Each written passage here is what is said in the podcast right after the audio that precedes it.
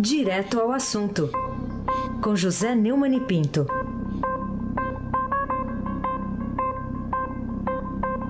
Neumani, bom dia. Bom dia, Raíssen Abac, o craque. Bom dia, Carolina Ercolim, Tintim por Tintim. Bom dia. Bom dia, Almirante Nelson e o seu pedalinho. Bom dia, Diego Henrique de Carvalho. Bom dia, Moacir Biasi. Bom dia, Clã Bonfim, Manuel Alice Isadora. Bom dia, ouvinte da Rádio Eldorado, melhor ouvinte, 77.3, Aysen Abac, o craque.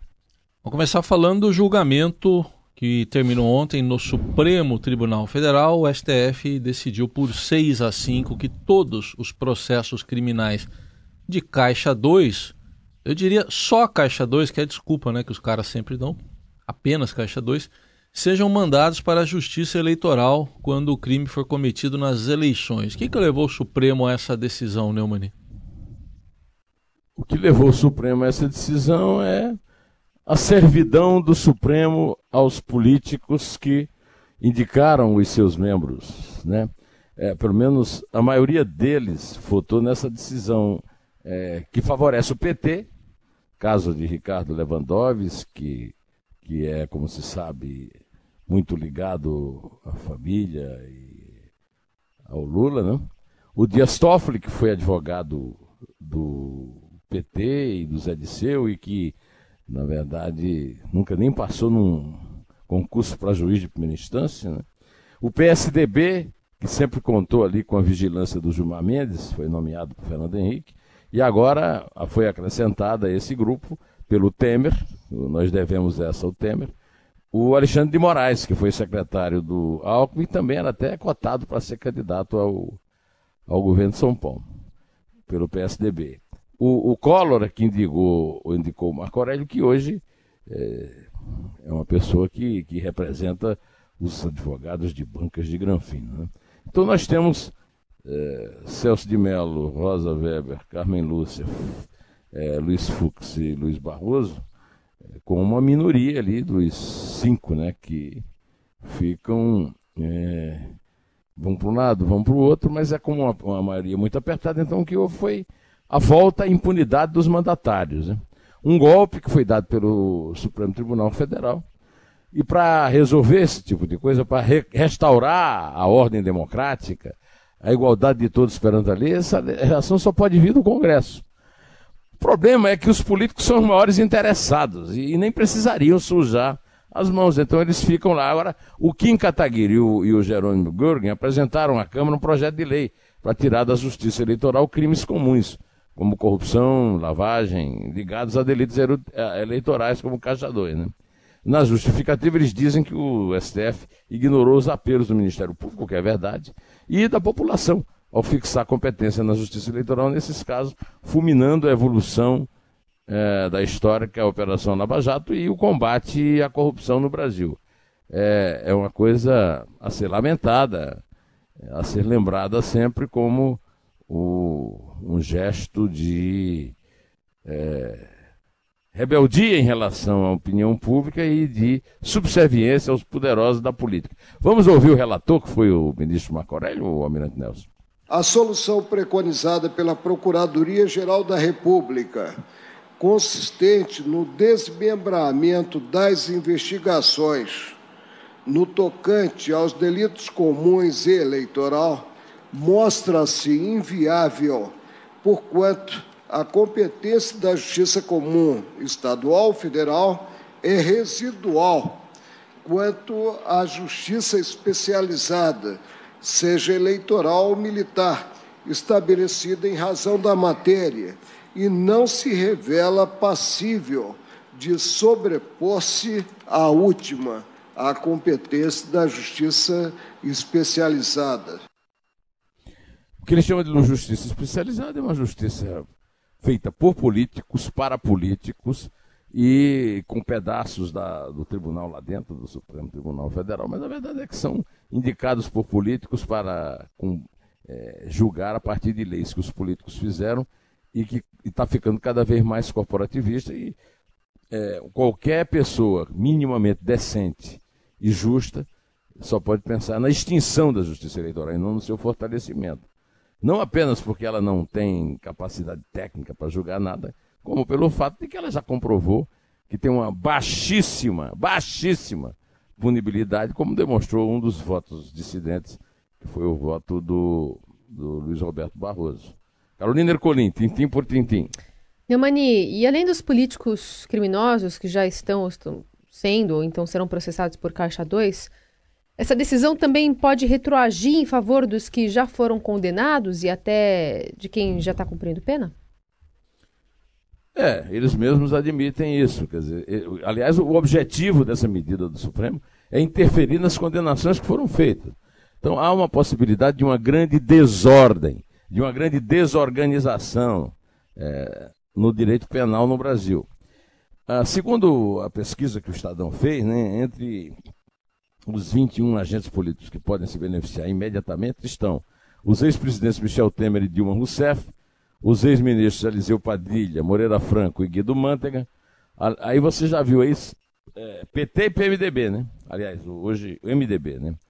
Além de parlamentares é, das legislaturas passadas e a atual, caso de Aécio Neves e José Serra, do PSDB, e de Marcos Pereira, do PRB, que foi ministro do Temer. Né? O julgamento é, definiu que crimes como caixadores eleitoral e corrupção devem ser julgados pela Justiça Eleitoral pela Federal. Em geral, punições para crimes, eleitorais são mais leves. E mais leves, ou então são absolvições, como no caso famoso é, da campanha, que se sabe que é a campanha mais corrupta e mais bilionária da história, que foi a campanha da, da Dilma e do Temer, que terminou sendo absolvida num julgamento presidido por um dos que eu falei, o Gilmar Mendes, protegido e protetor dos, dos tucanos, como aliás é, o, foi chamado pelo Pedro, é, pelo Paulo Vieira de Souza, o Paulo Preto, de anjo G protetor, né? É, por isso que o, a Lava Jato está tá se considerando é, como atingida a principal vítima, e a Lava Jato condenou 159 réus em cinco anos, num exemplo exatamente oposto do que acontece com a justiça eleitoral e foi relatado pelo Barroso. Aí sem abaque o craque. Você lembra que o ex-ministro Malan, Pedro Malan, falou que no Brasil até o passado é incerto, né? Então, Exatamente. Pode ser que. É, pessoas que foram condenadas só, saiu. Falam muito no Eduardo Caranguejo, né? Não, é Garanguejo. É Garanguejo. Eduardo Cunha. É, ele escreve com I lá. No, ele escreve, escreveram é. com I o, o, o apelido é, dele lá na lista. É Garanguejo. Garanguejo. é isso aí. Ô, ô Neumann, outro assunto ligado ao Supremo é qual que vai ser o alcance do, da, desse inquérito determinado pelo presidente do STF, Dias Toffoli, e a ser relatado por Alexandre de Moraes para proteger ministros e seus parentes da, da língua do povo? Heisen, é, não tem nada a ver com isso que você perguntou, mas eu vou aconselhar hum. todo mundo aqui a acompanhar o, o podcast Estadão Notícias, é, no qual eu comentei isso. E esse podcast está imperdível, porque é uma entrevista é, sobre a qual nós falaremos daqui a pouco do Emanuel Bonfim com o Lisandro é, né? que é o presidente da Associação Brasileira de Computação, sobre as redes de crime. Então estamos falando de um crime aqui.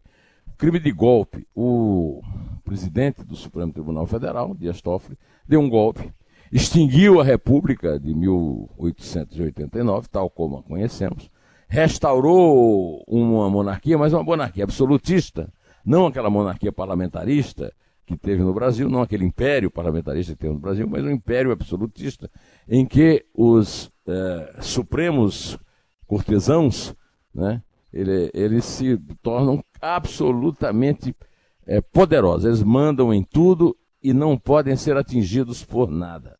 Ele, auto, ele convocou, ele mandou fazer um inquérito, que será relatado por outro citado também, que é um vassalo do PSDB, o Alexandre de Moraes. E esse inquérito é sigiloso, e ele eh, falou de fraude, de mentira, de fake news, não tem nada com isso. Simplesmente querem evitar, primeiro, é, que sejam investigados pela Receita Federal. Eu já disse aqui que eu tenho dificuldade até de me posicionar sobre esse negócio da Receita Federal, que realmente a Receita Federal, meu amigo, é, de qualquer maneira, pela Receita Federal é, e pelo pessoal do Ministério Público, que eles estão é, muito é, preocupados né, com, com isso, e estão falando muito em fake news e, e em, em, informações fraudulentas, quando na verdade se trata da transformação. É, aliás, eu, eu, eu queria chamar a atenção para o fato de que nem é o Dias Toffoli que eu prestei atenção, eu prestei atenção na Carmen Lúcia, que é a frasista lá do Supremo, que quando deu um, caso aí de é, censura à imprensa, criou o, o slogan Cala a boca nunca mais, esse slogan foi jogado em terra, foi rasgado, foi jogado no lixo, porque agora é o seguinte, o, o Supremo Tribunal Federal está calando a boca de toda a nação, de toda a cidadania, e isso é feito é, na, na, base de um velho ditado popular. Né? Quem é, pode mais, pode tudo. E quem não pode, tem o sagrado e intransferível direito de calar-se. É um, são 11 monarcas do Império Absoluto Colegiado. Né? O, o, o reino da toga. Então, mais é, urgente do que nunca algumas providências, como por exemplo a lava-toga, a, a lava-beca, tá certo? É, dentro do Congresso. O Congresso é a única saída para isso, porque eu não acredito em pressão popular, eu acho que deve ter, devia ter mesmo uma grande manifestação na rua, mas duvido. E acho que é o caso do Congresso se pronunciar.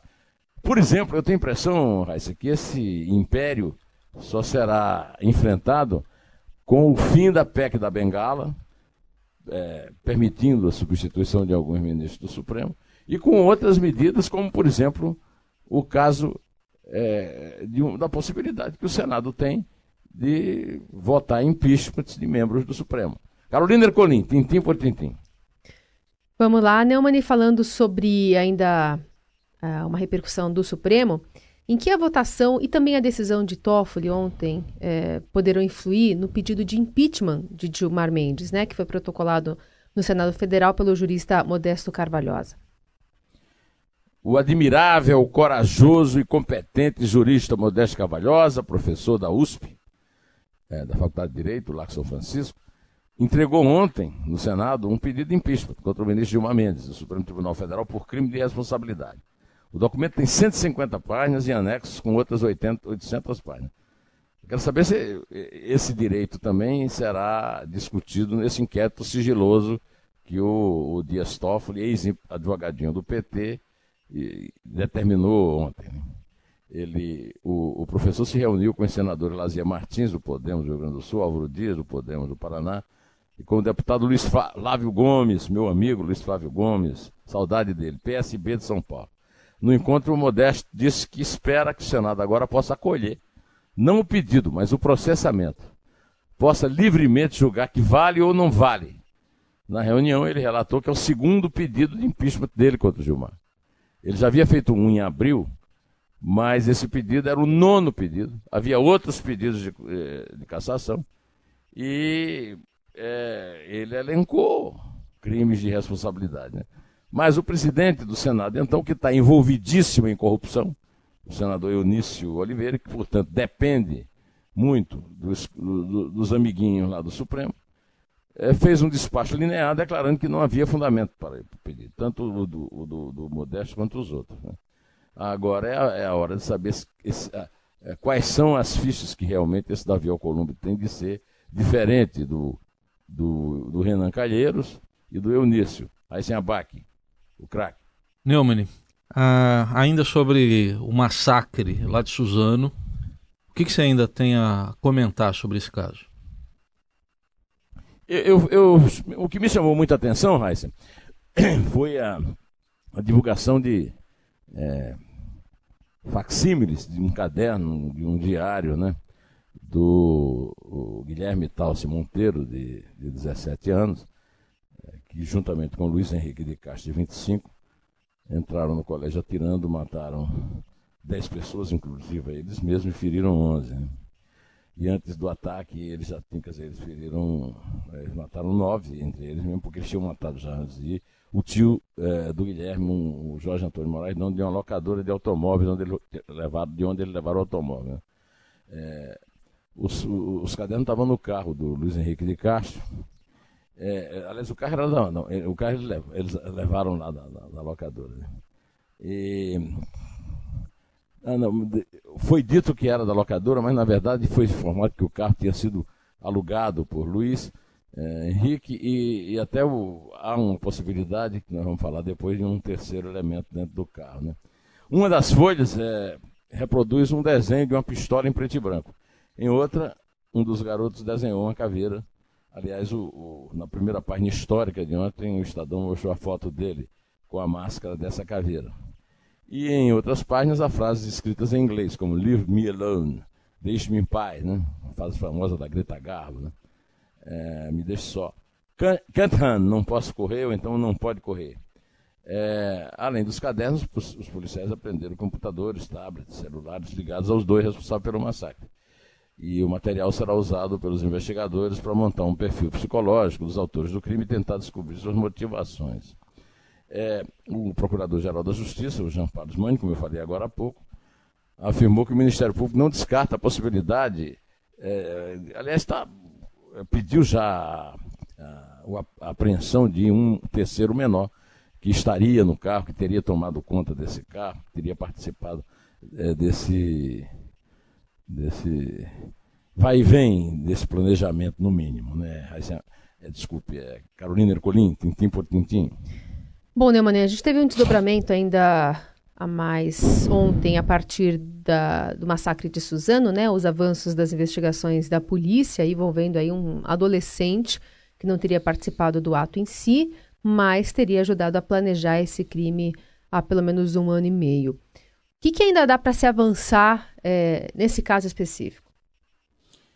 Olha, como eu estava falando, eu fiquei muito impressionado por ter ouvido é, no podcast do Estadão Notícias a entrevista que o Emanuel Abonfim fez com o Lisandro Granville, presidente da Associação Brasileira de Computação, narrando a existência de algo que eu nem sabia, sou muito inocente nisso.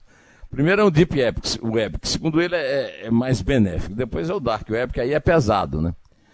E que eles promovem uma verdadeira obsessão minha, que é o anonimato é, um anonimato é, que permite que você faça coisas do bem, coisas do mal. Eu, eu venho dizendo isso, que a internet promove e acelera tanto atos do bem quanto do mal. Né? O Lisandro Granville né, é, mostrou com uh, bastante detalhes é, como é que se faz isso, né? É, essa, essa troca de informações através de uma coisa chamada chunk, são fóruns que podem levar a tráfico de armas, drogas, pessoas, massacres e atentados, ambientes para divulgar é, o mal. Né? É uma coisa chamada Tor, de um, muito simples e muito viável, que levou o Estadão a dar num título no alto da primeira página: MP investiga-se rede de ódio incentivou massacre. É, vamos ouvir o que o Rui Ferraz, o delegado, falou a respeito disso, Almirante Nelson, por favor. Nós temos outros dados que fazem crer que esse indivíduo participou, pelo menos, da fase de planejamento. É ex-aluno, estudava na mesma classe do, do Guilherme. É, isso aí foi o que a Carolina estava falando, que eu tinha me referido também na relação anterior sobre o terceiro elemento que está pedindo apreensão lá pelo, é, pelo juizado de menores. Vai se abaque o craque. Neumanil, outro assunto agora, voltar a falar do governo Bolsonaro. O presidente é, resolveu demitir 21 mil funcionários comissionados, aqueles não concursados. Que efeitos práticos isso pode ter na gestão pública e na economia? O simples número já é assustador, porque o Brasil é um recordista disso. É, a, a economia não é muito significativa, mas a gente tem que esperar um pouco para ver qual é o efeito que isso vai produzir na administração. É uma, um cumprimento de uma promessa dele e uma coisa positiva, muito positiva. Agora nós vamos ver como é que isso, quais são os resultados que isso vai trazer na prática da gestão pública no Brasil. Espero que bons, né? Carolina Ercolim, tintim por tintim. Bom, e que impacto poderá ter nas hostes bolsonaristas essa entrevista dada pelo francês mídia parte aí a respeito da falsificação da conversa gravada da repórter do Estadão aqui, a Constança Rezende, mais um capítulo, né, dessa história. É, eu estou vendo aqui no nosso portal do Estadão que foi reproduzida uma entrevista exclusiva uh, que o, o, diretor do site francês Mediapart, o Edouard Plenel, deu à Rádio França Internacional e foi publicado em português ontem. O fundador e diretor afirmou mais uma vez que o post publicado pelo cineasta não é jornalista, belga marroquino, não é francês, ou seja, é um, é um acúmulo de mentiras na plataforma do site contra a jornalista do Estado, Constança Rezende, é uma mentira da extrema direita brasileira. Esse post, segundo ele, veiculou uma notícia falsa e foi instrumentalizado contra o livre trabalho dos jornalistas contra o trabalho necessário de investigação dos jornalistas, pela direita e a extrema-direita atualmente no poder no Brasil. O, o senhor Plenel disse também que, uma acusação muito grave, o presidente da República, Jair Bolsonaro, é o primeiro difusor de fake news atualmente no Brasil. Segundo ele, Bolsonaro compartilhou, e nós sabemos disso que é verdade, na sua rede social, áudio publicado pelo portal Terça Livre. Né? É, e aplaudido por muita gente anônima. É, eu recebo aqui xingamentos de todo tipo de gente sem fotografia, sem nome, é, que é essa possibilidade da, do anonimato covarde que a, a, rede social e a internet permitem. Com a tradução para o português com a frase: querem derrubar o governo com chantagens, desinformações e vazamentos. Plenel acha que o principal veiculador de fake news não é o povo, são os poderosos. Isso vale para a decisão do Supremo, que está querendo se defender e querendo usar o pretexto de fake news. O diretor do Mediopar também atacou o conteúdo do blog do, comentari, do documentarista e blogueiro belga Jawad Halib, detentor da primeira divulgação dos áudios em inglês, e que eu, eu insisto, tem muita gente repetindo a mesma coisa, que eu estou dizendo que o áudio não é da moça, eu nunca disse que o áudio não é da moça, eu disse que ela não disse isso. Ela não diz isso no áudio, é só ouvir o áudio. E, aliás, o, o, o Alan dos Santos, lá da, da, da Terça ainda fez um favor de fazer uma tradução. Ele, ele, o, o, eu queria, em vez de dar uma opinião, né, voltar a citar o fundador e diretor do, do, do site, esse sim, francês, que o que esse cidadão belga é, e africano fez foi, não é jornalismo, ele publica uma opinião, uma notícia tem enquadramento, é verificada com fontes.